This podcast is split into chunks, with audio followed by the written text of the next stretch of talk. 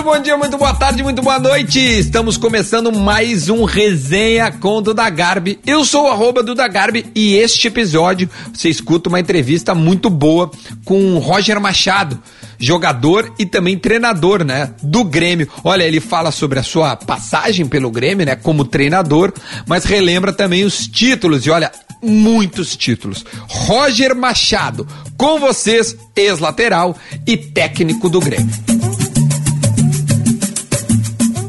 Tudo bem, meu? Tô com saudade tua. Certo, meu parceiro. Tudo tranquilo. Sabe que. Ótimo. Sabe que eu tenho, eu tenho curtido fazer essas lives, cara, porque ela, outro dia falando com, com o Pretz, fazendo uma com ele, ela, ela nos remete um pouco às entrevistas que a gente fazia quando não havia toda essa toda essa, essa barreira muitas vezes imposta por essa modernidade do futebol, né? Então a gente pegava ali os, o pátio do, do Estádio Olímpico, era quase uma, quase uma exclusiva com cada repórter. E essas lives me parece que elas, elas estão aproximando um pouco mais e deixando, deixando mais à vontade nesses ambientes, né? Coisa que às vezes as entrevistas formais acabam tirando um pouco. É, a, ideia que eu criei aqui é, é, bem isso, assim, a gente se jogar no, na cadeira e, e, conversar, conversar. Eu coloquei como live entrevista porque a gente acaba eu perguntando e, e, né, e a pessoa respondendo. Mas é uma conversa, é um bate-papo e aqui eu queria muito lembrar, meu, é, da tua passagem como jogador, porque, claro, a, os mais novos, os mais recentes, é, vão lembrar muito, e, e ainda mais os gremistas, nós, né, da tua passagem como treinador.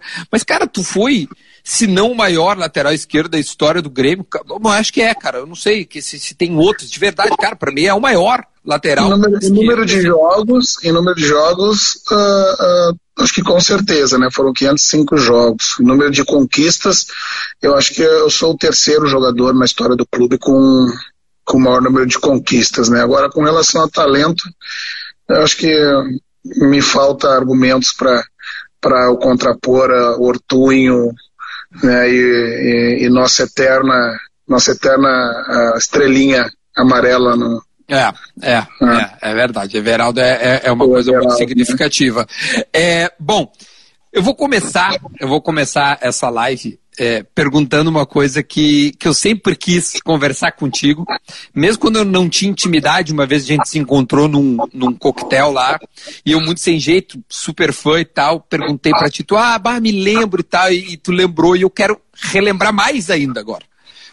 Tu jogou várzea num time no Parcão, no, no, na Praça Moinhos de Vento, em Porto Alegre. E os caras, eu, eu joguei também, né? Claro, não somos contemporâneos. O Roger tem 45 anos, eu tenho 36, ou seja, é um pouco mais velho. É, e, e, e, eu lembro que os caras falaram: ah, meu, tu jogou na, na Várzea VIP, ela ali era barbada. Roger, como é que era a Várzea em Porto Alegre? Tu que jogou lá, conta pra mim. Não, a Várzea pegava fogo. Né, eu joguei, eu joguei é, Copa Jax, a antiga Copa Paquetá, né, que foi se transformando. Acho que no, na tua época era, era, já era tinha uma Copa Interpraças, né, que né, que era de Porto Alegre. A Várzea, a Várzea de Porto Alegre sempre foi muito forte, muito forte. O Parcão ali era, era como se fosse um caldeirão né, porque era, era, um, era um estádio pequeno, né, o campo era pequeno, era cercado dos, do, da, era cercado de um, tinha uma arquibancada de um lado, de outro tinha uma, uma subidinha, assim, né, um morrinho, que o pessoal ficava, o barranquinho, que o pessoal ficava tudo ali em cima, né, e quando tinham os jogos, eu lembro que na, na, na, nos jogos interpraça, quando vinham outras, outros times de outros lugares, né, eu me recordo de uma ocasião que veio, assim, três, quatro ônibus de torcidas é, é para torcer pelo time e, e a, naquele momento ali, naquela foi o primeiro momento que, que eu me senti acho que muito próximo assim de um, de um jogador de futebol, assim, sensação que eu só fui ter depois, depois quando eu virei de fato jogador de futebol. Era, era bom. Eu não sei como é que anda hoje, eu não sei se tu tem conhecimento de como está hoje a Vale de Porto Alegre, mas era Cara, bom. E é, infelizmente a Várzea de Porto Alegre teve problemas é, é de, de, de, segurança mesmo e, e, e, teve que dar um tempo, assim. Cresceu muito o futebol 7 em Porto Alegre, né? A Várzea, o 11, ah, né? É verdade. Ele, ele, ele realmente ele, ele deu uma queda, uh, mas assim, é, é, bem isso, assim, eu me sentia jogador. Eu nunca fui, nunca vou ser. E ali, cara, eu tinha eu tenho, eu tenho meus quadros aqui, né? Todos pendurados. Eu fui campeão do Parcão quatro vezes. Mas o teu time era o auxiliador, eu não né? Ganhei, eu não ganhei, pô. Você não, não ganhou o Parcão? Não, ah, não, não, ganhei. Não ganhei Parcão. Tá Cara, faltando o, o auxiliadora era um cano e era teu time, né? Mas me disseram que teu irmão jogava mais que tu. Que eles falaram, não, o irmão do Roger que era o pica. É, mas é que eu, eu, eu joguei, na verdade, dos. É quando começou, a, acho que quando eu comecei a ter idade para jogar ali com os mais velhos, que acabavam sendo os mais novos ali, né? Uh, em seguida eu entrei no Grêmio, né, para jogar no juvenil. E, e, daí eu ainda cheguei, ainda como sem vergonha, ainda joguei uns jogos e ficaram sabendo, óbvio, né? Daí me deram um xingão e eu parei de jogar, não joguei mais. É, mas eu, tenho, eu tinha mais, eu tenho mais três irmãos, né? E todos jogaram ali. Né? O meu irmão mais velho, Walter, foi jogador profissional. Uh, jogou até perto dos 30 anos, e os outros dois não, não, não foram também por circunstâncias outras da vida. Sabe que uh, para te ver esse negócio de tu, tu era jogador já, ou tava assim caminhando e jogou lá. Eu joguei um jogo contra o Anderson Pico. Ele jogava no Clarão da Lua. Eu tô falando de 2003, eu acho, 2002. Ele tava, cara, ele, ele era ele era a estrela do Parcão, né? Tipo, assim, o time do Clarão tem o Anderson Pico, que o apelido dele era Mão porque ele jogava da lateral de um lado e botava na área.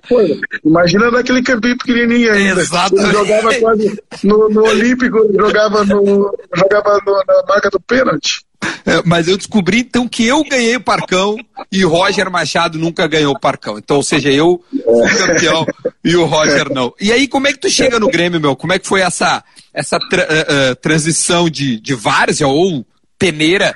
Como é que tu chegou? Cara, foi assim, eu, uh, eu chegava, do, eu chegava do colégio, uh, almoçava, uh, fazia ali o que tinha que fazer, dava uma ajudada e ia embora pro Falcão jogar.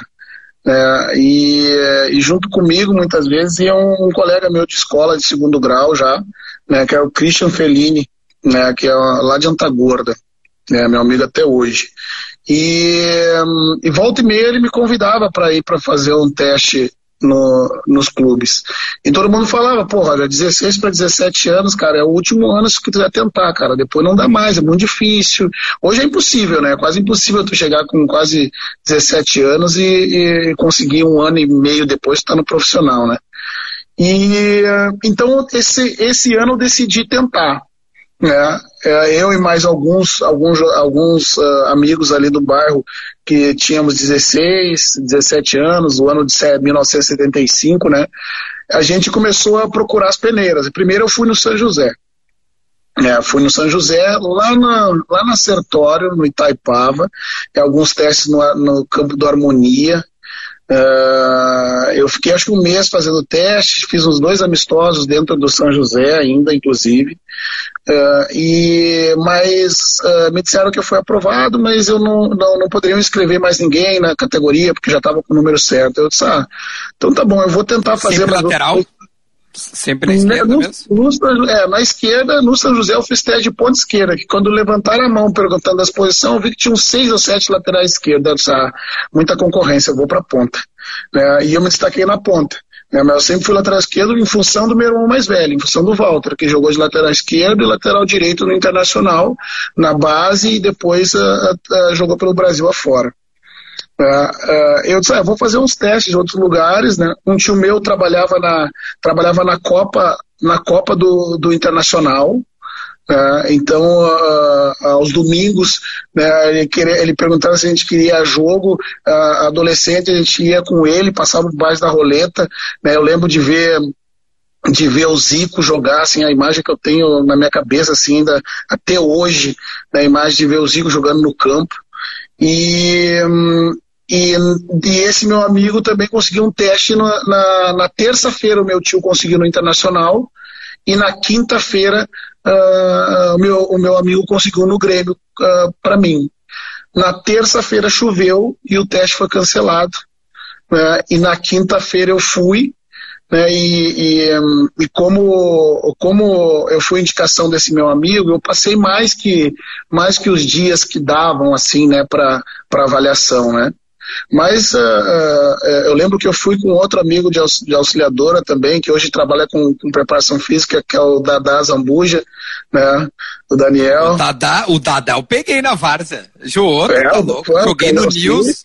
Preparador é. físico hoje do Ceará, se eu não me engano. Eu acho tá, que tá no tá? Ceará. É, tá foi, eu, foi eu e Dadá, então era eu na esquerdo, Dadá na ponta. Eu, Dadá, só passa para mim, Dadá. Vamos fazer a nossa, Dadá. É, era um time de desconhecido. E, hum, e daí, Duda, uh, uma, assim, uma semana depois, é, é, o supervisor chegou e disse: uh, na segunda tu traz a tua documentação, né, que uh, nós vamos te inscrever no campeonato. Deu, deu certo. Tá bom, eu imaginei que, sei lá, que ia ficar um pouco ali, depois ia me dispensar, né? e, e fiquei 12 anos.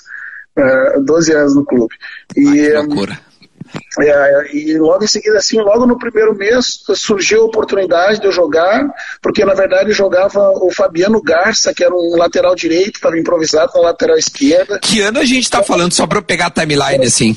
Estamos falando de 92. Ah, porque tu estreia 94, né, no profissional, se não me engano. 94, é. Ah. Aí um mês depois surgiu a oportunidade para que eu jogasse. Eu joguei o primeiro jogo, eu lembro que logo no seguinte da apresentação, o treinador, que era o português, o Álvaro Laitano, que é ali da auxiliadora também, hoje mora em Garopaba, né, que eu sempre gosto de citar muito ele, que me deu muita carona para ir para ir para pro, pro Grêmio treinar, porque uh, eu não tinha nem o dia da passagem, às vezes, no bug que ele tinha, né, e era o treinador também. Ele chegou e me disse uma coisa que na, no primeiro momento me assustou, assim, né? Ele me disse, Roger, Olha só, muito eu me engano, mas dali, daqui a dois anos o Grêmio vai ter um lateral para dez anos. E, e eu disse, disse quem? É, daqui a dois anos, se tu tiver cabeça boa, o Grêmio tem um lateral para muitos anos.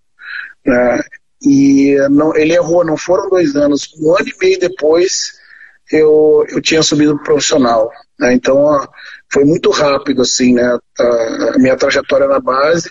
No ano seguinte, eu subi para o Júnior. E a, a, minha subida profissional, ela, ela não sei se dá para dizer que foi facilitada ou foi adiantada, porque a gente ficou sem treinador nessa época.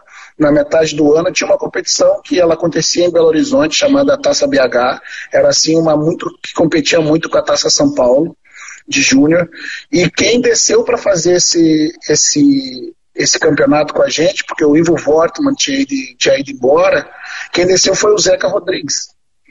Né? O Zeca Sato. Conheci ele no 13, jogando na Várzea no Parcão. Pra te ter é? ideia o que o Parcão ah, abre de porta. É, é, verdade. E o Zeca foi lateral esquerdo, do Palmeiras e tal. E na época áurea, lá, década de 70. E uh, quando ele voltou, depois disso, ele, ele me contando, né? Ah, quando eu, eu, voltei, eu fiz toda a competição e logo em seguida eu voltei machucado. Uh, uh, a lesão que eu vi cinco anos depois operar, que foi a minha cirurgia de pubis, né? Que a época assim era, era, era se assim, hoje as lesões de cartilagem hoje são as lesões uh, que mais assombram os jogadores, naquela época eram, eram cirurgias de pubis, né? Eu voltei para o departamento médico e disse que ele me contando que, que o Branco foi embora em 94, né? Aí nós estamos falando de 93. É, Estou falando de setembro, outubro de 93. É, quando a gente, quando ele conversando com o Filipão, o, o Filipão perguntou, falou para Zé, que nós vamos precisar de um lateral esquerdo porque o Branco acho que não vai ficar. E ele disse, ah, o teu lateral esquerdo está lá embaixo no departamento médico machucado. É um neguinho de perna, de perna fina, de canela fina. O nome dele é Roger. Manda o médico ver ele e traz ele aqui para cima para tratar com a gente. Tá? E uh, eu tô lá no departamento médico, deitado na maca, com o Limão, que era o nosso massagista, época da, do Júnior, depois trabalhei com ele no profissional, me fazendo tratamento, e entra o médico do Grêmio, que na época era o Márcio Bolzoni, né, que era, puxa, só de tu ver o médico do profissional dentro do vestiário do Júnior, assim, era um, aconteceu alguma coisa muito séria, né. Daí ele ele é espirituoso, Márcio, se tornou um grande amigo meu, ele disse, quem é o lateral esquerdo aí que tá machucado? Aí eu sou eu, senhor. É, se eu, tu deve jogar muito, hein? Pra mandarem eu aqui 20 vezes e subir machucado. O que que tu tem? Aí eu mostrei para ele e tal, ele disse, ah, a partir de amanhã pega tuas coisas e, e vai se tratar lá no profissional. Né, eu me tratei outubro, novembro, dezembro, não tive férias, não tive férias e, em janeiro, quando se apresentou todo mundo, eu me apresentei para trabalhar como profissional. Espetacular a Sabe que esse dia eu estava ouvindo o Derley e ele falou assim: o Roger me ganhou por um ano. Porque ele subiu um aninho antes de mim. Que senão eu bati ele nos títulos. O Roger tem um título a mais que eu, que é o 94. Não, não, o contrário. contrário, é o contrário. Ele, ah, então ele tem. Uhum. Então ele tem o a mais. Subiu, ele subiu em 93 e foi campeão gaúcho. Perfeito. Ele tem um gauchãozinho a mais que tu, que é a Isso, subida é. um pouquinho antes de ti. É, eu fiz uma brincadeira com o Derley, é, que foi muito legal, cara. A gente ficou um tempão brincando disso. Eu quero brincar contigo. Qual é a seleção do Grêmio que jogou com o Roger? Nada, eu, tem jogo que eu, eu joguei 505 jogos no Grêmio, tem jogo que eu me coloco que eu não tava. Não, não, não. Eu quero saber qual a seleção de jogadores. O goleiro, o lateral direito, os laterais. Tu, porque tu não vai te tirar. Ah, mas é. Ah, eu tu acho que aqui é fácil, é brincadeira.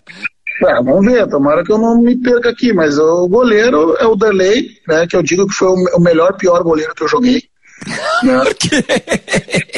É, é, era, uma, era uma briga eterna eu com ele, né, ali dentro da área.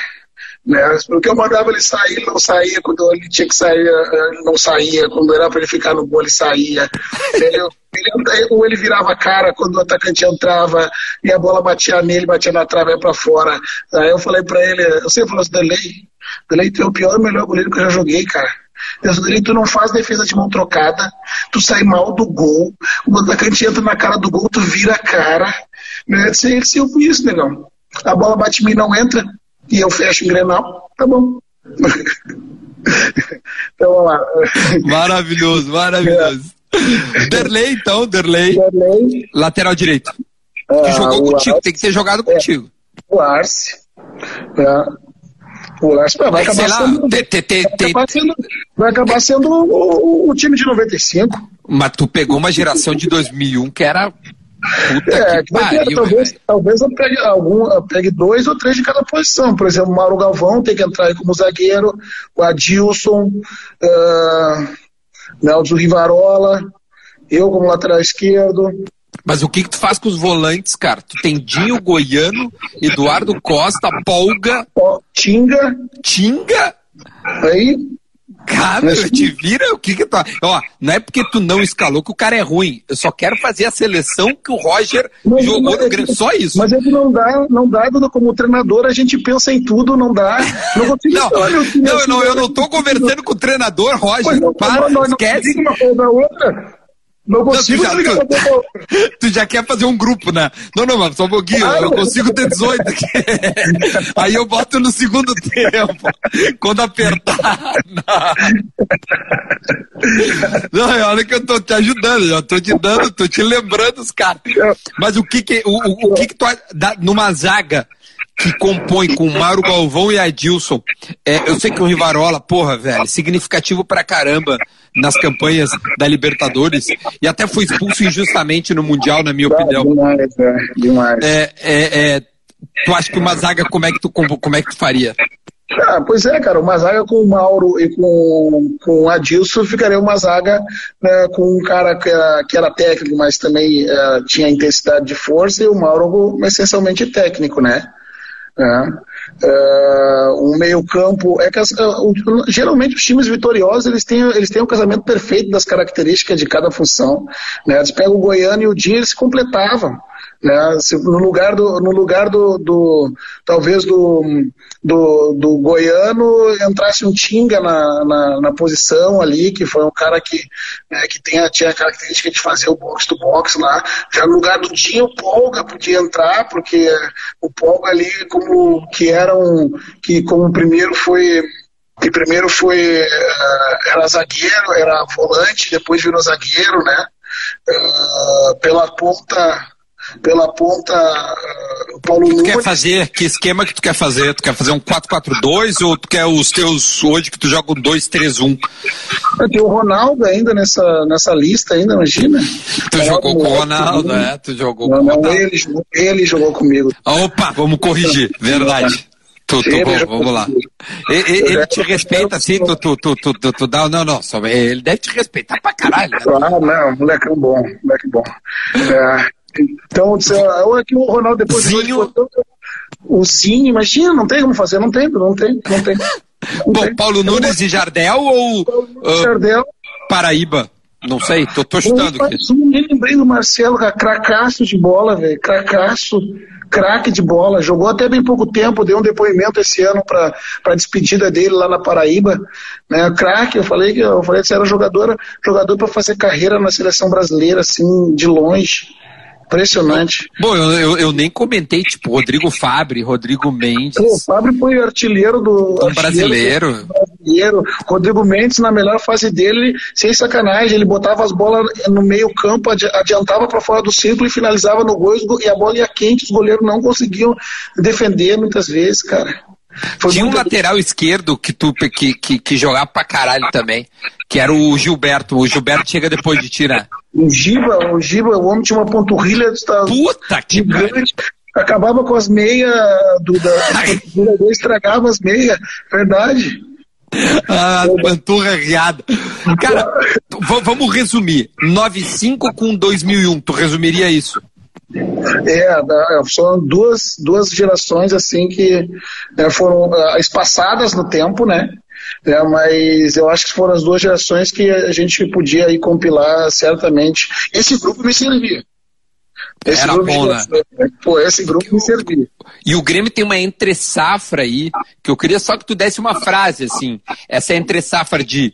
O, o Grêmio ainda ganha ali a Copa do Brasil de, de 97, né?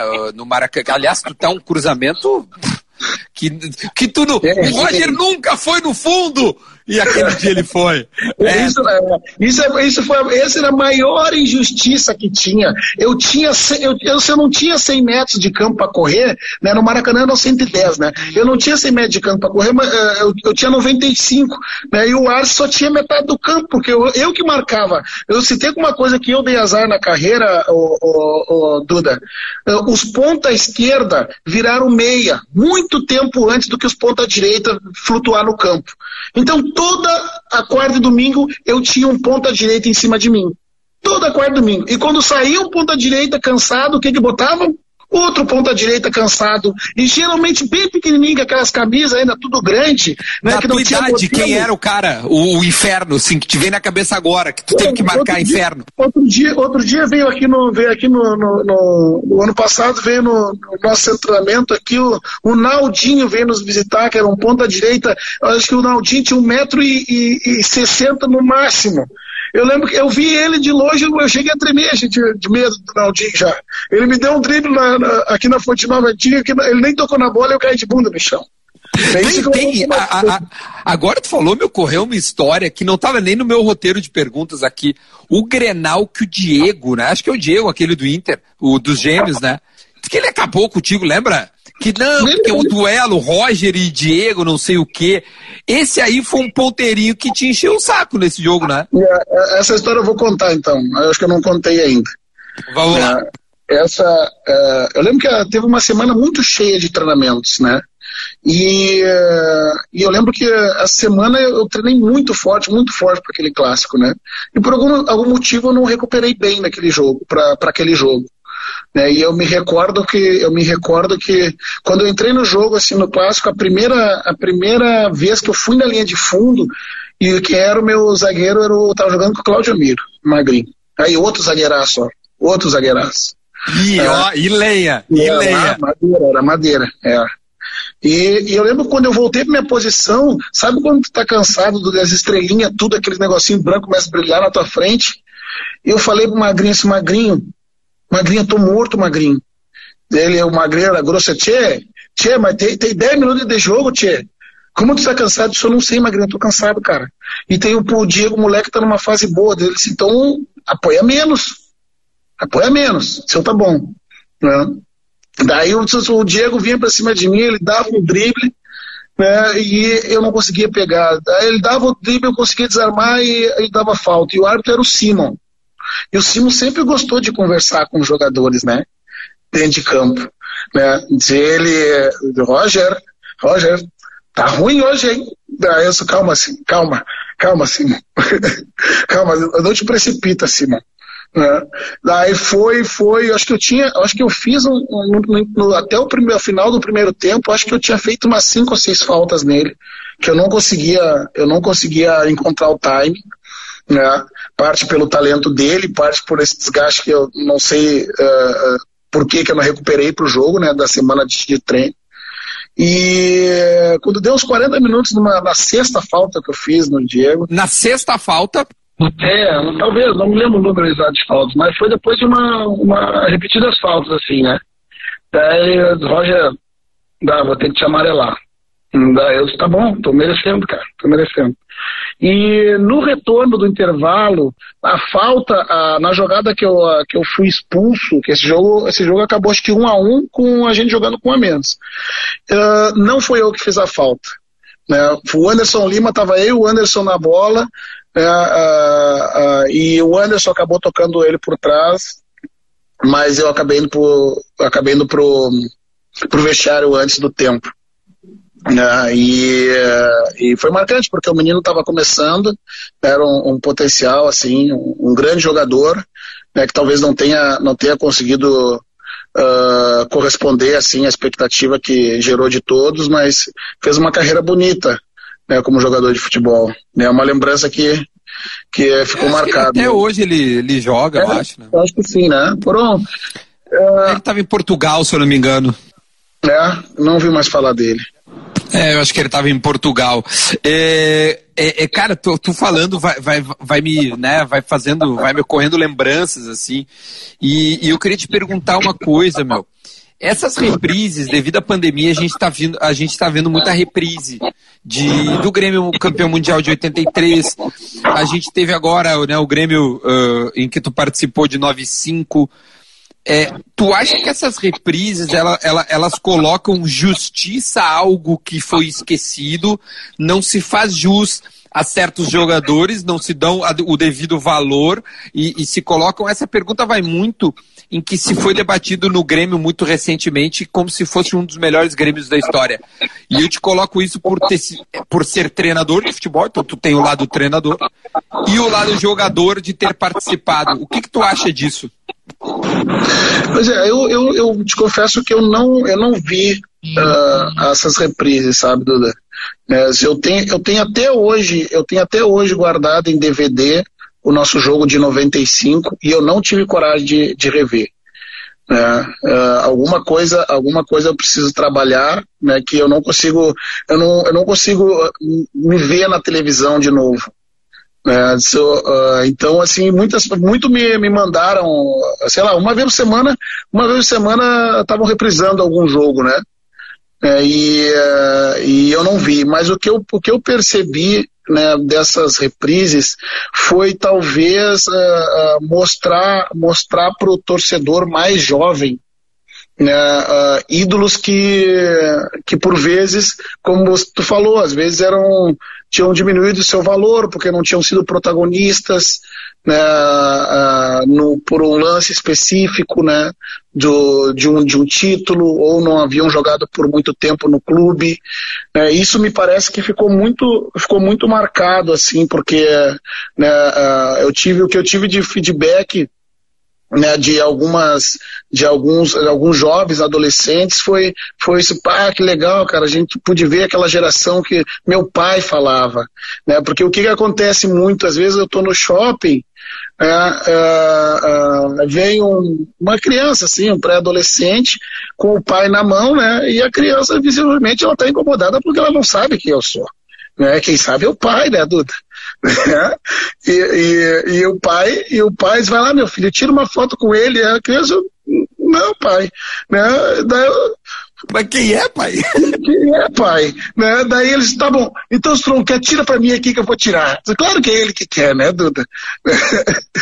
então me parece que me parece que isso veio assim pra para jogar, jogar um pouco de um pouco de brilho assim né da, nesse, nessa geração né que, que acaba ficando depois de depois de, de muito tempo um pouquinho afastada assim e isso mexe um pouco com a com, é verdade, é, é. com o coração da gente Mexe muito, muito mesmo. Foi e, e, eu vou te dizer, eu, eu, eu fico às vezes emocionado. É, Bom, eu, eu tenho, eu tenho, eu, cara, assim, toda vez que eu converso com alguém da tua geração, Derley, tu, Dinho, os caras que eu tenho um pouco mais de contato, Jardel agora, por ter feito uma live ele me manda muita mensagem agora e eu, eu tô muito feliz de ver o Jardel bem, né? Graças tá, a Deus. Tá, graças a Deus. Mas ele me manda mensagem agora, cara, dia sim, dia não. E aí, meu amigo, não sei o que, eu fico super feliz. Porque são meus ídolos que eu chorei vendo na TV, que eu vi passar o ônibus. E hoje eu falo de igual para igual, então é, é, é, é, o cara tem que né, ter um treco para entender. Eu te perguntar o seguinte. Tu teve inúmeros títulos. Dá para botar ranking título? Algum é mais importante? Ou é como filho? Eu não vou dizer que o filho número um é melhor é. que o filho número dois. O que que tu responde nessa pergunta? Sabe por que, que não dá, Duda? Não dá porque, assim, pessoalmente, cada título tem um, ele tem um contexto dentro da, da minha vida pessoal também, né? Né, por exemplo, a Copa do Brasil de 94. Ela foi a base para que, o, que o, o time conseguisse se repetir no outro ano com jogadores jovens. Porque no ano de 94, junto comigo, subiram, se não me engano, eu lembro, eu tenho reportagem de jornal ainda, com a fotinho daqueles todos que subiram. Subiram mais de 10 jogadores. Então aquele título, aquele título foi a garantia, o passaporte para que a gente permanecesse. Porque se não permanecesse naquele, se não vencesse naquele ano, não, não, não se repetia, muitos iriam embora, seriam emprestados para outros lugares, né? Então os 94 tem o, como se fosse o pontapé inicial, né? E o passaporte para a vida adulta, digamos assim, dentro profissional. As Libertadores, né? Que, que é a primeira que tu disputa e logo que tu ganha, eu achei que eu ia ganhar umas cinco na sequência, né, Duda? Né, eu vim disputar uma outra final com, em 2008, né, com, com o Fluminense. Né, disputei muitas, né, talvez seja um dos, um dos jogadores do, do, do clube com mais jogos disputados pra, em Libertadores, perto de 60 jogos, né. Antes de colocar que o de 2002 teve um erro ali que poderia ter tido, porque o time do Grêmio era muito bom, o de dois. O, né? o do Olímpia? Do, do Olímpia. Ah, é, sim, é verdade. Exatamente. Uh, tem, por exemplo, a Copa do Brasil de, de 2001, eu vinha de oito meses lesionado e, e, e para quem não lembra, eu só entrei, eu acho que eu só entrei algum, algum no jogo de, de, de, de ida teve, em Porto Alegre. Teve São Paulo e Curitiba antes. É, não, mas eu só entrei no jogo de ida em Porto Alegre contra o Corinthians né, quando estava 2 a 0 e depois eu joguei em São Paulo. Eu não joguei mais jogos da Copa do Brasil daquela edição, porque eu estava vindo de oito meses parado. Então, assim, para mim, essa, essa em especial, assim, ela tem um gosto bem diferente, porque uh, depois das conquistas, se tu pegar as fotos dos jogos, talvez, talvez a foto da conquista eu tô só na Libertadores. Eu tinha o costume, eu tinha o costume de, de acabar de ganhar o título, descer correndo pro vestiário né, uh, telefonar para minha para minha pra minha esposa para minha família né, e quando eu quando eu acabava nem voltando para o campo e sempre e para mim assim a, a, a, existia sempre muito um peso que uh, por vezes ele sobressaía ao, ao, gosto da conquista né assim é um alívio muitas vezes mais até do que a alegria da conquista e, em 2001 foi a primeira, a primeira dessas conquistas todas, né, que eu tive assim uma, um êxtase de alegria, porque era uma combinação, porque eu, durante um período dessa minha recuperação da lesão no joelho, uh, uh, corria o risco até de não, não de, de, não conseguir voltar a jogar mais, né? Uh, e um, então teve um, teve um, um, gosto muito especial, né? Então por isso que eu digo assim, eu não consigo, eu não consigo separar nenhum como de eu não, eu não, não tinha pensado nessa definição, mas é, é, como filho mesmo, né? Porque cada um tem um contexto diferente e acaba que todos são guardados de forma igual, né? Bom, e aí tu fala, uh, eu não quero falar da tua saída do Grêmio, porque eu sei que não foi das coisas mais uh, bonitas pelo teu tamanho, né? Pela, pela, pela grandeza de quem foi o Roger como jogador. Mas enfim, aí tu vai pro Japão. Eu queria que tu me falasse que uma vez, eu tive a oportunidade de, de trocar uma ideia contigo, tu, e tu me falou muito rapidamente sobre. Eu queria que tu desse um exemplo que simbolizasse a tua passagem pelo Japão. Um gesto, uma história, algo que tu pudesse dizer assim, para te ter ideia o que é o Japão. Porque tu ficou dois anos num clube e jogou bastante, né? Acho que tu teve lá uma trajetória legal. Um exemplo, o que tu daria, assim, uma história que daria para dizer só para a gente não deixar passar o Japão? É, então, eu tenho inúmeras passagens uh, importantes no Japão e eu digo que a minha vida pessoal, ela, e, e, eu posso dizer profissional também, ela se divide em antes e depois, né? Do ponto de vista profissional, porque foi, foi lá que eu aprendi um, um, uma forma diferente de ver o jogo, né? através da, do intercâmbio de muitas culturas diferentes de futebol, porque o Japão estava abrindo o mundo, o seu mundo para culturas diferentes e, e daí eu trabalhei com tcheco, outro, joguei contra alemão, espanhol e são escolas diferente, então foi muito enriquecedor para mim. É, do ponto de vista cultural, assim, foi, foi extra, extraordinário, né, uma cultura completamente diferente, é, em que foi difícil a adaptação, né, primeiro porque, porque é, em função da língua, né, se, no segundo momento né, a, a, alimentação, né, que, que eu também tive que me adaptar e hoje né, a comida japonesa ela faz parte da minha, da, da, minha rotina. Talvez eu não passe uma semana sem comer uh, um, sushi. É, e, mas uh, eu te confesso que o que hoje guardo na minha, na minha, na minha alma, uh, Duda, era a sensação de tu viver num país seguro.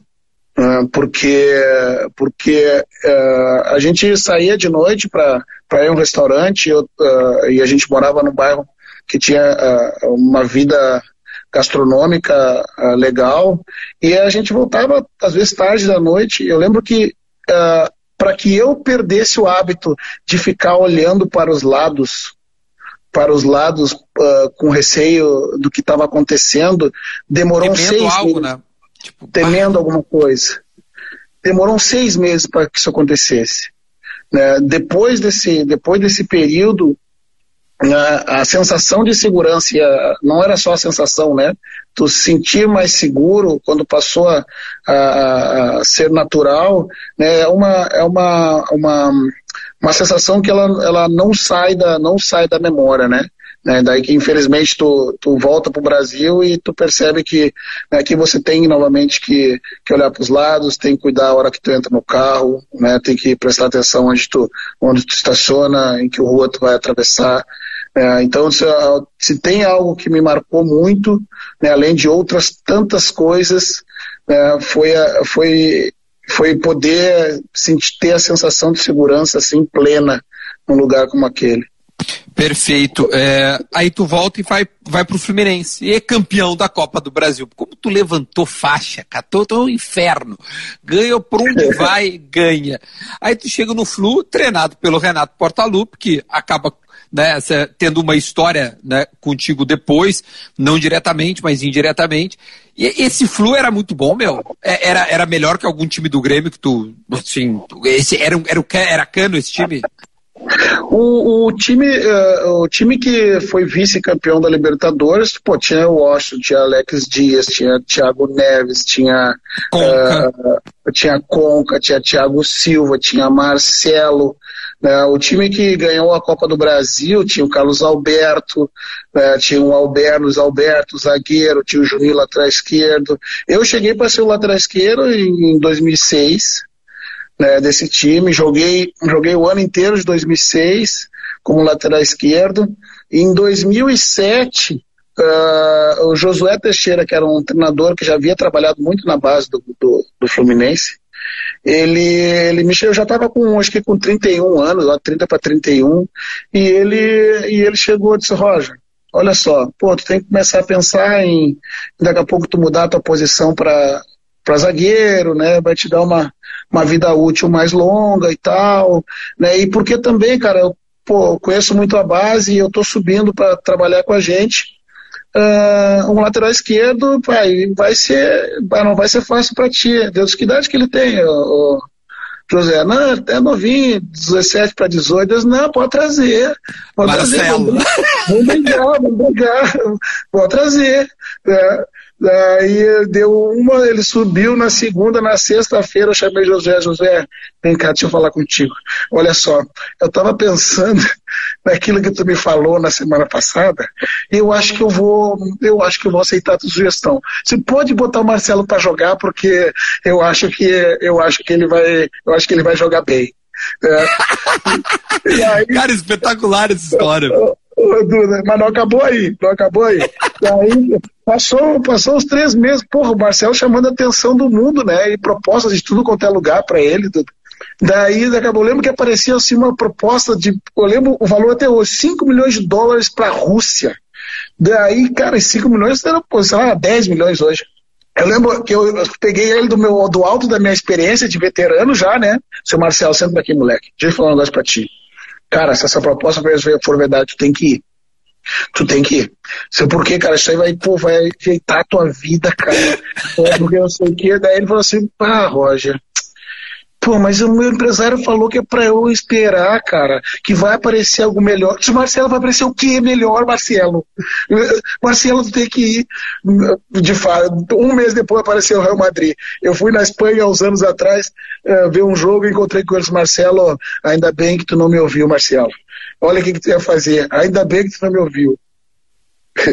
ele, ele jogou mais que tu? Ele já jogou mais que tu ou tu jogou mais que ele? Não, Marcelo? Ué? Ué, que Deus o livre. É, eu era, eu, era, eu era um lateral técnico com força, né, que marcava bem e apoiava razoavelmente bem, cruzando, né? né? Então foram poucos os meus gols, né? Porque uh, eu não era um jogador com um chute muito forte, né? Então eu já evitava, eu evitava jogadas que pudessem me aproximar dessa característica que não era meu ponto forte. Né? Então, quando os caras, quando eu tabelava para ir por dentro, eu não ia por dentro, eu dava uma volta por trás do bandeirinha e obrigava ele a jogar bola linha de fundo para cruzar. né? Era o que eu sabia. E o Marcelo, o Marcelo, ele é o cara, puxa, não tem, claro, não é tão bom, acho que ele não era tão bom na linha quanto eu. Né, na linha defensiva, Sim. Né, mas, é, mas, a capacidade dele de atacar assim, é absurda. Né? O Marcelo é um 10 que foi jogar na lateral. Acho que resume é, assim, né? Um... É, exato. Talvez, talvez um, é, talvez, é, uh, talvez no meio, assim, no meio tu tem que ter um pouco mais de destreza, uh, porque muitas vezes tu vai pegar a bola de costa, né, Duda? E, e nessa, e aí nessa, uh, em função disso, talvez ele tenha gostado de jogar, ver o campo de frente, porque né, do ponto de vista do, do, do, das abordagens que tu recebe a bola, né, eu como lateral esquerdo, eu sei que do meu lado, do meu lado esquerdo não vem ninguém, né? Porque eu tenho a linha tem lateral. Uma linha. Eu tenho a linha. Do, das minhas costas costas dificilmente vai vir porque porque eu, eu sou a linha, a primeira linha. Então eu tenho que cuidar mais de gente que vem do lado direito e gente que vem na minha frente. O jogador que joga no meio campo e vai pegar a bola de costa, né, se ele não tiver da habilidade, destreza e principalmente uh, conseguir uh, ter visão periférica para flutuar naquele espaço, ele vai ter dificuldade, porque ele vai, vem jogadores de todos os lados, né? né? É 360. Espetacular. Cara, é, é, é, isso que tu acabou de me dizer, é, e desculpa, eu, eu vou fazer. Uh, eu, eu, vou ter que fazer essa pergunta, porque uma vez tu, tu me resumiu é, a maneira. Eu, eu acabei encerrando a tua carreira, tá? Rapidinho aqui. É, aí tu, uma vez tu disse assim pra mim, eu, tu era auxiliar do, do Luxemburgo, e tu disse, de tanto ir lá pra cima, eu comecei a ver algumas coisas. Eu queria que tu explicasse isso de novo, cara, porque assim, eu queria enquadrar e botar aqui em casa na parede essa explicação. Tu te lembra Mas como que... tu me explicou isso? É como tu Não. começou a enxergar o jogo e ver triângulos. Ah, sim, sim, sim. É que, claro, o, o que por vezes o, o, a gente que quando o torcedor enxerga o jogo do alto, na verdade, a, a altura do jogo da arquibancada é o lugar mais privilegiado de ver o jogo. Né? Eu lembro que eu acabei desenvolvendo, desenvolvendo uma capacidade de até analisar jogadores quando eu ia, que no primeiro momento quando eu fui ser auxiliar, eu, uma das minhas funções era, era ir olhar jogadores, né? Então, uma das referências que eu tinha era assim: se o jogador, como eu tive na beira do campo e dentro do campo, né, eu sabia o nível de dificuldade que aquele cara estava enfrentando, justamente por isso que eu te falei anteriormente. Fez jogador daqui, da esquerda, da direita de frente e de trás. E, e, dependendo se ele pegasse a bola e tomasse a decisão, a decisão que lá de cima, lá de cima eu conseguia uh, identificar, se ele pegasse a bola no lado esquerdo e lá de cima, poxa, melhor jogada do lado direito numa inversão longa. Se ele fizesse isso com frequência, né, eu, ele ganhava uma, uma avaliação positiva num dos quesitos que eu analisava. Por quê? Porque se ele está fazendo lá de baixo, no meio daquele, toda aquele a complexidade de variáveis do jogo. Se ele está fazendo o que lá de cima eu, com toda aquela visão, estou conseguindo, porque ele, tá, ele é diferente no que diz respeito à visão espacial dele e à tomada de decisão. Né? Então, o fato de ter estado no campo né, me, me, permitiu uh, uh, construir esses conhecimentos a partir da minha prática. Quando eu subia lá para cima, para ser auxiliar, eu levava sempre o meu iPad, né, para fazer algumas fotos e tal. Né, dependendo do, do, treinador que tu é auxiliar, a época do Filipão já se fazia, só que tu precisava revelar. Batia algumas fotos lá de cima, só que só analisava depois do jogo. Né, com as câmeras eletrônicas, tu conseguia, tu conseguia bater umas fotos lá de cima e tentar traduzir a, a tua avaliação de um primeiro tempo, por exemplo, em imagens. Né, paradas. Hoje Hoje eu faço isso através de vídeos. A gente grava, né? quem trabalha comigo já sabe o que, que eu procuro dentro do campo. Eu anoto um tempo, eu anoto um tempo, eu vejo alguma coisa, por exemplo, no, no, no jogo, e eu viro para o meu auxiliar e digo para ele, cara, 17h30. Né? Então ele já tem isso, depois ele corre lá na linha do tempo da, da, da gravação e eu às vezes eu, eu, a gente passa de duas a três, a três uh, jogadas no intervalo, assim, coisas rápidas, que é muito, é pouquinho tempo. Então, se lá de cima, quando eu, eu vendo jogos, né, eu comecei a perceber que existia, eu gosto muito das figuras geométricas, né? Os triângulos, os quadrados, os losangos, os círculos, né? E eu percebia, comecei a perceber e enxergar essas figuras geométricas dentro do campo, né, pelo posicionamento dos jogadores. E dependendo do posicionamento do jogador, se fosse adequado, a jogada tinha mais possibilidade de fluir. Né? E isso, né? e isso, através disso, eu fui começando a construir esse conhecimento, né? que hoje, que hoje eu transformei no, que eu transformo no meu modelo de jogo.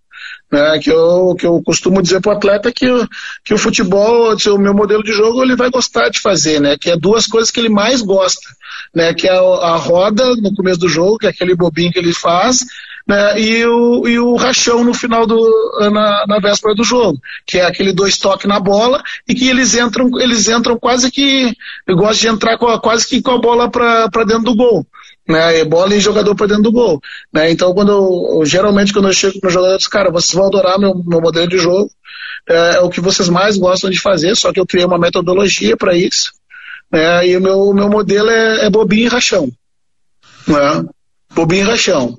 Né? Então, na verdade, o que eu, uma, um dos princípios desse, desse modelo, que é o que eu desenvolvi lá em cima, ou eu, ou eu percebi lá em cima, e depois também apoiado em outras literaturas, eu vi coisas parecidas também, né, que é que quando tu tem, quando tu tem um círculo formado de pelo menos sete jogadores pela, pela periferia, e tu tem de, de é, três jogadores por dentro, né, e que esse círculo ele, ele não pode ser tão apertado né, que permita que os jogadores do adversário, que em tese eh, estariam por dentro, seriam os bobinhos, consigam roubar com mais facilidade, e esse círculo ele não pode nem estar tá tão longo e aberto que as conexões e as linhas de passe ficam muito longas, aumentando a possibilidade de erro de passe. E ele é móvel.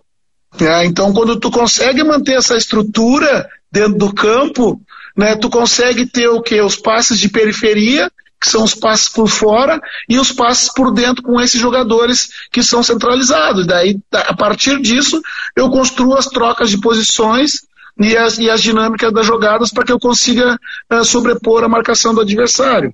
Tu é... acabou de falar, o, tu, conclui, por gentileza. Não, era isso, era isso. Basicamente isso. Uh, porque assim, o que tu acabou de falar E, e, eu não sei se tu viu a live que eu fiz com o Douglas, eu não sei se chegou a olhar ou chegou em ti. Não, repente. me falaram, me falaram. De, de, repente chegou em ti. O, o Douglas, e, por que, que ele falou aquilo? É, eu perguntei sobre aquele gol que foi, acho que foi o gol mais bonito que eu vi o Grêmio fazer nos últimos anos. Que é ah, eu tenho ele guardado, tenho ele guardado. Eu, eu acho que aquilo lá, cara, aquilo é... E ele falou assim, Duda, aquilo lá não me surpreendeu. Resumindo, né? Surpreendeu porque uh, a gente treinava, então acontecia. Tu acabou de resumir o gol, né? Eu tô, tô louco. É isso? É, parte dele sim, né? Outra parte é a questão do. esse, esse era um conceito, e o, o conceito do, do, do, macro, né? E o, o modelo, o modelo, do, o modelo do, desse jogo chama-se jogo apoiado. É, que é por vezes eu ando eu ando eu ando 10 metros para frente e eu recuo 3 metros para trás num passo apoiado né e eu troco de corredor eu troco tiro a bola de corredor né para enganar o adversário porque o futebol nada mais é do que tu enganar o adversário né Duda né e, e assim a troca de passes a troca de passes ela tem que obedecer alguns princípios né? ela não ela tem que ser em velocidades diferentes direções diferentes né, e ritmos diferentes. Porque se tu trocar, e, e, e, distâncias diferentes também. Porque se tu trocar sempre na mesma velocidade, na mesma direção, né, primeiro que o adversário mapeia essa velocidade, ele consegue acompanhar com mais facilidade. Ele consegue marcar. E o objetivo da troca de passe é gerar desequilíbrio no adversário né, para que surja, ainda mais hoje, com as marcações muito mais zonais do que antigamente, que eram muito mais encaixadas, e daí as vitórias pessoais e individuais eram, eram, tinham um contexto muito importante. Hoje, se tu não criar esses espaços, né, através das trocas de passe e velocidade, fica mais difícil. E daí entra um outro seguinte princípio que é não parar a bola. Porque tu, quando tu para a bola, né, uh, quando tu para a bola, o adversário ele sabe onde ela está e ele consegue ter a visão periférica para perceber quão perto ali dos seus, seus, seus companheiros está e se não tem espaço. Quando tu mantém a bola em movimento, o adversário ele, ele vai ter que procurar o objeto da bola sempre, ele não vai poder olhar para os lados. E não vai poder perceber essas, essas distâncias e esses espaços que surgiram entre seus colegas.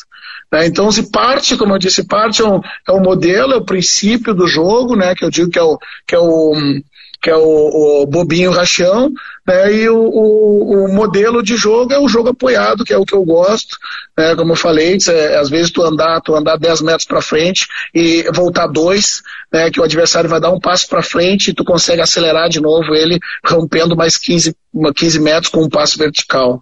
Né. Mais ou menos por aí. Não, não, a, a, pelo amor de Deus, quem sou eu para julgar a tua, a tua explicação? Eu tô, tô aprendendo aqui, acho que tá todo mundo aprendendo. É, é, enquanto falando, começou a, obviamente, me passar uma pergunta que é a seguinte: a teoria, e tu mostrou ela na prática, mas aí, aí no Grêmio, agora especificamente no Grêmio, e por favor, é, não me entendam mal, que quem estiver de fora nos vendo, é, é o seguinte: tu conseguiu reproduzir tudo que tu me falou no Grêmio. Mas faltou o título. Tu já fez um diagnóstico? O que, que faltou? Não, não, não, não sei se preciso fazer um diagnóstico, né, Duda? Né, se eu, teve, uma, teve uma vez perguntado justamente sobre isso, né? Se faltou, se faltou um título para coroar um trabalho que todo mundo admirou muito, e eu respondi com uma pergunta, né? Se eu, pro profissional que estava me entrevistando, Senhor, quantas vezes tu já foi o melhor repórter do Brasil? Ah, e ele me disse que nenhuma. E eu disse, tu se considera um profissional realizado com o trabalho que tu faz? Ele disse, sim. Né? Então, eu também me considero muito realizado com o trabalho que eu faço. Né? E eu quero muito ser campeão, assim como eu já fui duas vezes campeão estadual, né? mas eu não, eu não, não trabalho, não trabalho uh, visando, visando apenas o, o, o, título, né? a máxima expressão né? Do, da conquista para marcar uma geração. Claro que todas essas conquistas que eu tive como atleta, talvez tenham, tenham, tenham me credenciado para hoje estar tá no lugar como treinador, porque o passado, o passado vitorioso conta muito né, para uma construção de uma outra carreira né? Mas eu não te confesso que para mim uh, não vejo como uma obrigatoriedade, né? Porque a construção do a construção do trabalho deu muito prazer naquele momento. Como é que tu reage à frase é, O, o Roger ajeitou o Grêmio e o Renato deu o toque que faltava. Olha só, talvez eu seja, talvez eu seja o cara mais indicado para falar do Renato, né? Porque eu fui jogador do Renato. Né? Em, 2000, em 2011, ele, através do César Dias, né, me chamou para me chamou novamente para trabalhar para trabalhar como auxiliar dele, né? E os times do Renato sempre foram times ofensivos também.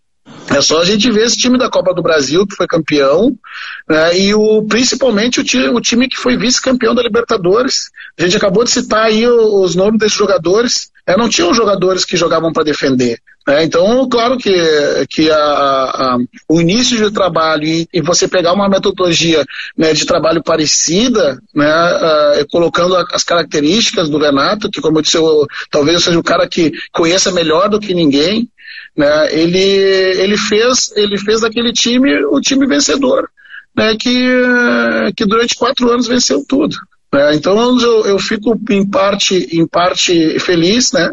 Uh, por essa contribuição, né? Mas eu também não me sinto bem quando, quando por vezes dizem que, que se não fosse o, o meu trabalho anterior, né, uh, o Renato não conseguiria fazer, né? não conseguiria ser campeão no, com, com o Grêmio. Né? Se eu, como eu disse, eu fui jogador dele, né? fui auxiliar dele, né? E, e, sabia que aquela proposta de jogo se encaixaria muito, muito no que ele, no que ele gostava de, de trabalhar como treinador.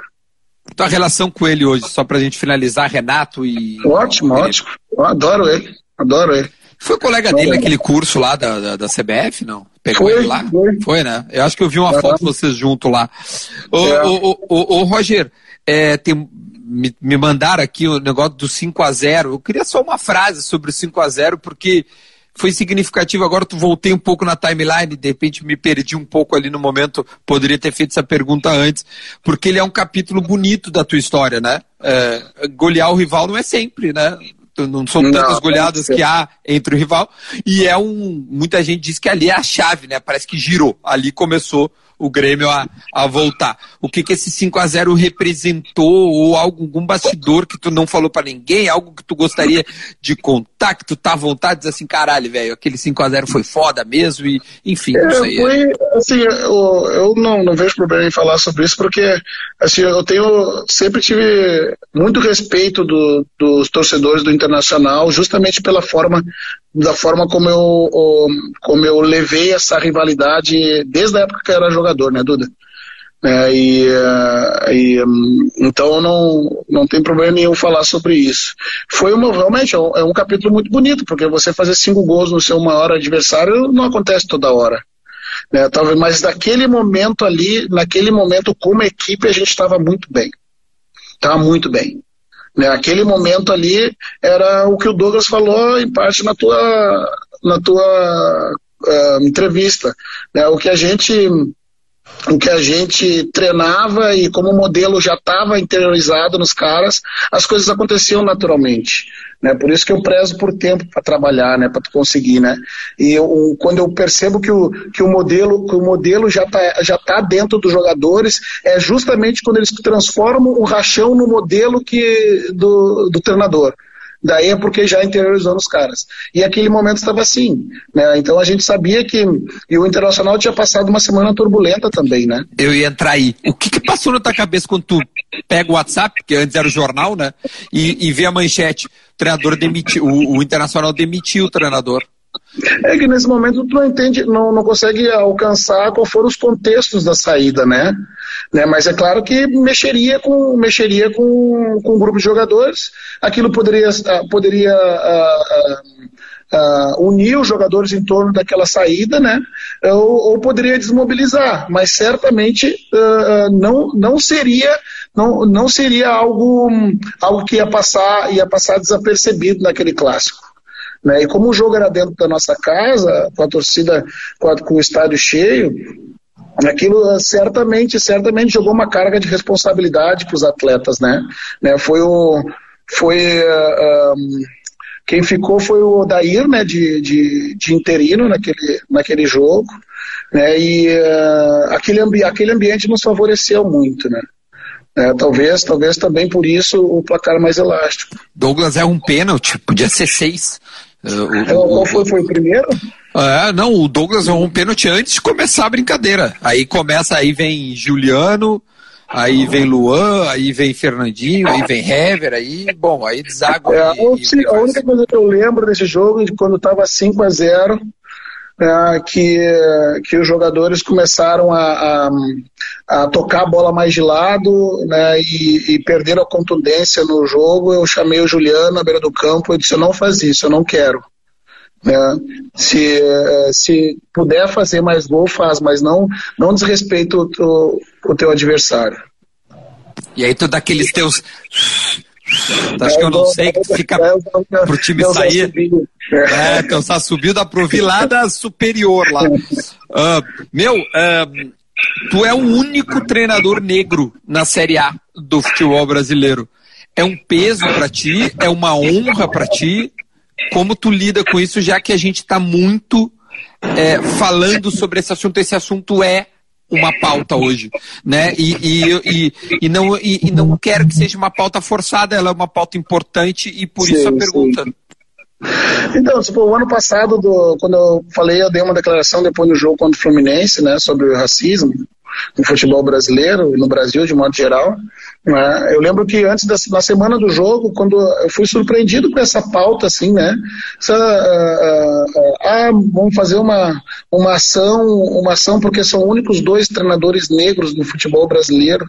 Né? Isso me chamou a atenção né, para aquilo e de fato reforçou algumas, algumas uh, ideias a respeito, a respeito da, da questão do, do, do negro e no ex-atleta, dos espaços de poder dentro do, no, nas, nas estruturas do campo, né? É, e, uh, e hoje eu sou, eu sou o único, o único negro, né? O Vanderlei se autodeclara negro também, né? né? Mas uh, em algum momento eu fiquei como único representante, né? Ex-atleta, né, uh, que durante muito tempo uh, trabalhou no campo, né, e que hoje uh, não, não, digamos que não, não corresponderia à representatividade do que é a, a, população brasileira, como é em qualquer outros espaços da nossa sociedade. Né. O que eu costumo dizer é que o futebol, na verdade, ele amplifica né, o, que a, o que a nossa sociedade tem né, tanto de bom né, quanto de ruim. Né, e, e, isso é um ponto, é um ponto de reflexão né, sobre, sobre esses últimos episódios aí que aconteceram, né, né que, motivaram, que motivaram manifestações no mundo inteiro, né, que, o, que o Brasil foi criado em cima né, de, uma, de uma estrutura, em cima de uma estrutura escravocrata, todo mundo sabe, mas o que eu digo é que a gente precisa revisitar esse passado né, para poder entender por que, que existem essas desigualdades. Não é só uma desigualdade socioeconômica. Né? A, desigualdade socioeconômica ela se dá em função de, do preconceito racial. Né? E, e nesses últimos 30 anos aí, né, na minha opinião, com alguns avanços, importantes, principalmente no que diz respeito né, à diminuição da desigualdade. Hoje, na minha opinião, a gente vem aí numa, num período de, de tentativa de retrocesso, né, mas um, Uh, essa força que esses movimentos todos, não só o movimento negro, o movimento feminista, né, a questão do, do, dos LGBTs, né, todos esses movimentos que, que visaram uh, dar voz a essas desigualdades todas, né, a gente precisa, nesse momento, na minha opinião, resistir sobre tudo isso para continuar seguindo em frente. E o Bahia é um, um, clube que socialmente ele é extremamente é, mobilizado, né? É, é, eu, tu, tu, tá num clube que é impressionante como, como ele combinou com isso contigo, né? Sem é, não sei se talvez, foi naturalmente. Talvez a, a, declaração que eu dei ano passado, né, a, talvez não, com certeza uh, uh, o clube me empoderou. Né? Me, autor, me, autoriz, me senti autorizado, né, estando no Bahia, a, a, a, dar aquela declaração que, embora eu, eu, tivesse ficado surpreso com a repercussão, eu sabia que eu teria respaldo do clube né, em qual eu estava inserido. Né. E o clube ele, ele, ele abraça todas essas causas sociais. Né. Costumo dizer aqui, volta e meia, que que, que as ações sociais do clube colocam mais pressão no trabalho do campo para que a gente esteja na mesma altura. Bahia é maravilhoso. É, bora Bahia minha porra. É BB, BBMP, eles falam, né? Os torcedores. É, é, São maravilhosos. Ó, na live, tá? Enquanto eu tava olhando o Luiz Mário, não sei se o Luiz tá aí ainda. O meu pai, cara, disse que estão te mandando um abraço, um beijo, eternamente grato. Luiz Mário, Luiz Mário tava aí, o Papaléguas tava. Deixa eu contar uma história, ele tá aí ainda? Deve tá, pô, vai, conta. É, cara, então. sacanagem ter preferência. É. Luiz Mário foi meu jogador no Novo Hamburgo, né? No final da carreira, 37 anos. Tu, é. É, é, ele, Bolívar, é, é, era, era, era um time bom. Magrão. Bolívar, Magrão, Leandrão, pô, timão. Eram os, eram os, os galácticos do Vale, nós éramos. Tá? Daí, Duda, o Luiz Mário, pô, começou a treinar por 37 e, e, e começou a conviver com algumas, com algumas lesões, cara. Né? Daí ficava um pouco, jogava e ficava fora, daí ficava mais um pouco, pô, ele estava chateado, querendo, querendo ajudar a gente ali. Daí um dia eu falei para ele, Luiz, deixa eu falar uma coisa para ti, Luiz, quantos anos tá? Ele, vai, 37, 38, acho que tá com 38. Olha só, eu sei que, do, eu sei que na tua panturrilha esquerda ou, ou direita tem o papaléguas, né? Ele, é, tem aqui, ó, mostrou para mim, disse, é, só que a, o coiote já tá chegando na outra panturrilha, Luiz.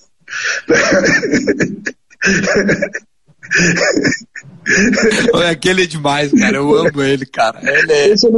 O coiote já tá te alcançando, Luiz. Eu acho que já tá na hora de tu, tu vir pro meu lado, sentar do meu lado na casa mata. Chega. Ele jogou quantos jogos contigo, tu te lembra ou não? Ele jogou o início um pouco, depois ficou machucado. Eu lembro que ele decidiu o jogo pra gente no, no, no contra o Passo Fundo, que ele deu uma arrancada sensacional né, do, do campo de defesa. Eu acho que ali, ali o Papaléguas deu o último suspiro dele e depois o Coyote pegou. Aí depois deu, chega, não dá mais, não tem problema. Meu, cara, ó, então na live tava o Luiz Mário, o próprio Roberto. Tu quer dar o crédito pro Roberto? Quem é o Roberto? Roberto, meu auxiliar, meu auxiliar é. técnico. É, isso, isso, ele, isso. Ele, ele, ele disse que eu sou, ele disse que eu sou o, o, ladrão de ideias, porque ele tem as ideias e diz que eu roubo dele. Disse, Roberto, eu roubo sim, e tu é muito bem pago para me dar tuas ideias, tá? Então, as ideias são minhas. A partir do momento. A partir, do que, a partir do momento que eu pego as ideias, elas são minhas, acabou.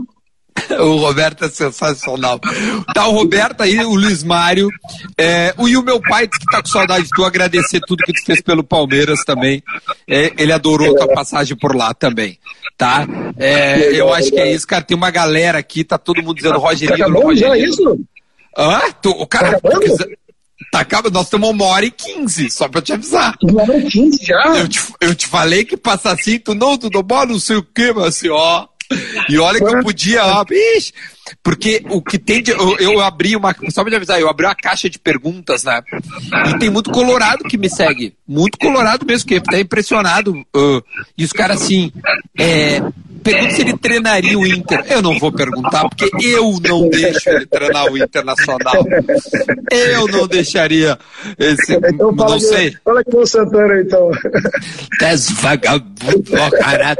Se tu treinar Internacional, eu te dispenso. Tu jamais tu jamais vai pisar na arena de novo.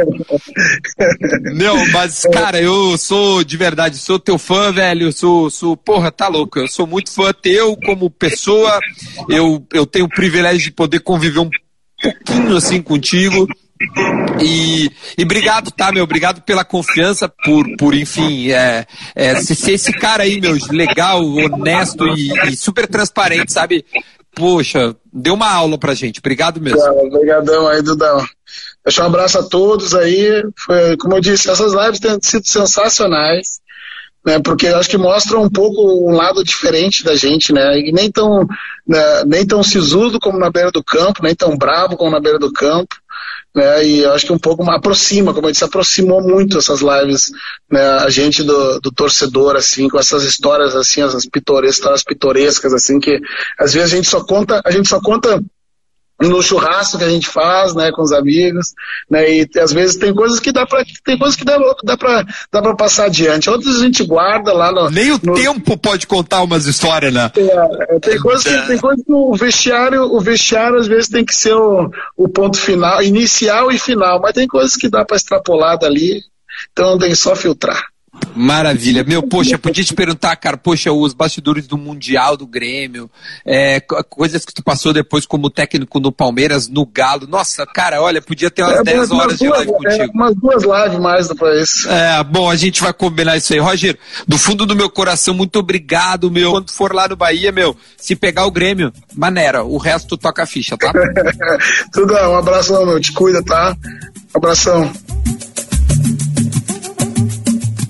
E assim a gente termina mais uma entrevista maravilhosa. Muito obrigado, Roger Machado, uma simpatia, um cara, um exemplo aí que essa entrevista você pode notar, né? Me siga nas redes sociais, arroba Dudagarbi no Instagram e também no YouTube. Compartilhe este podcast, certo? Valeu, gente. Até a próxima.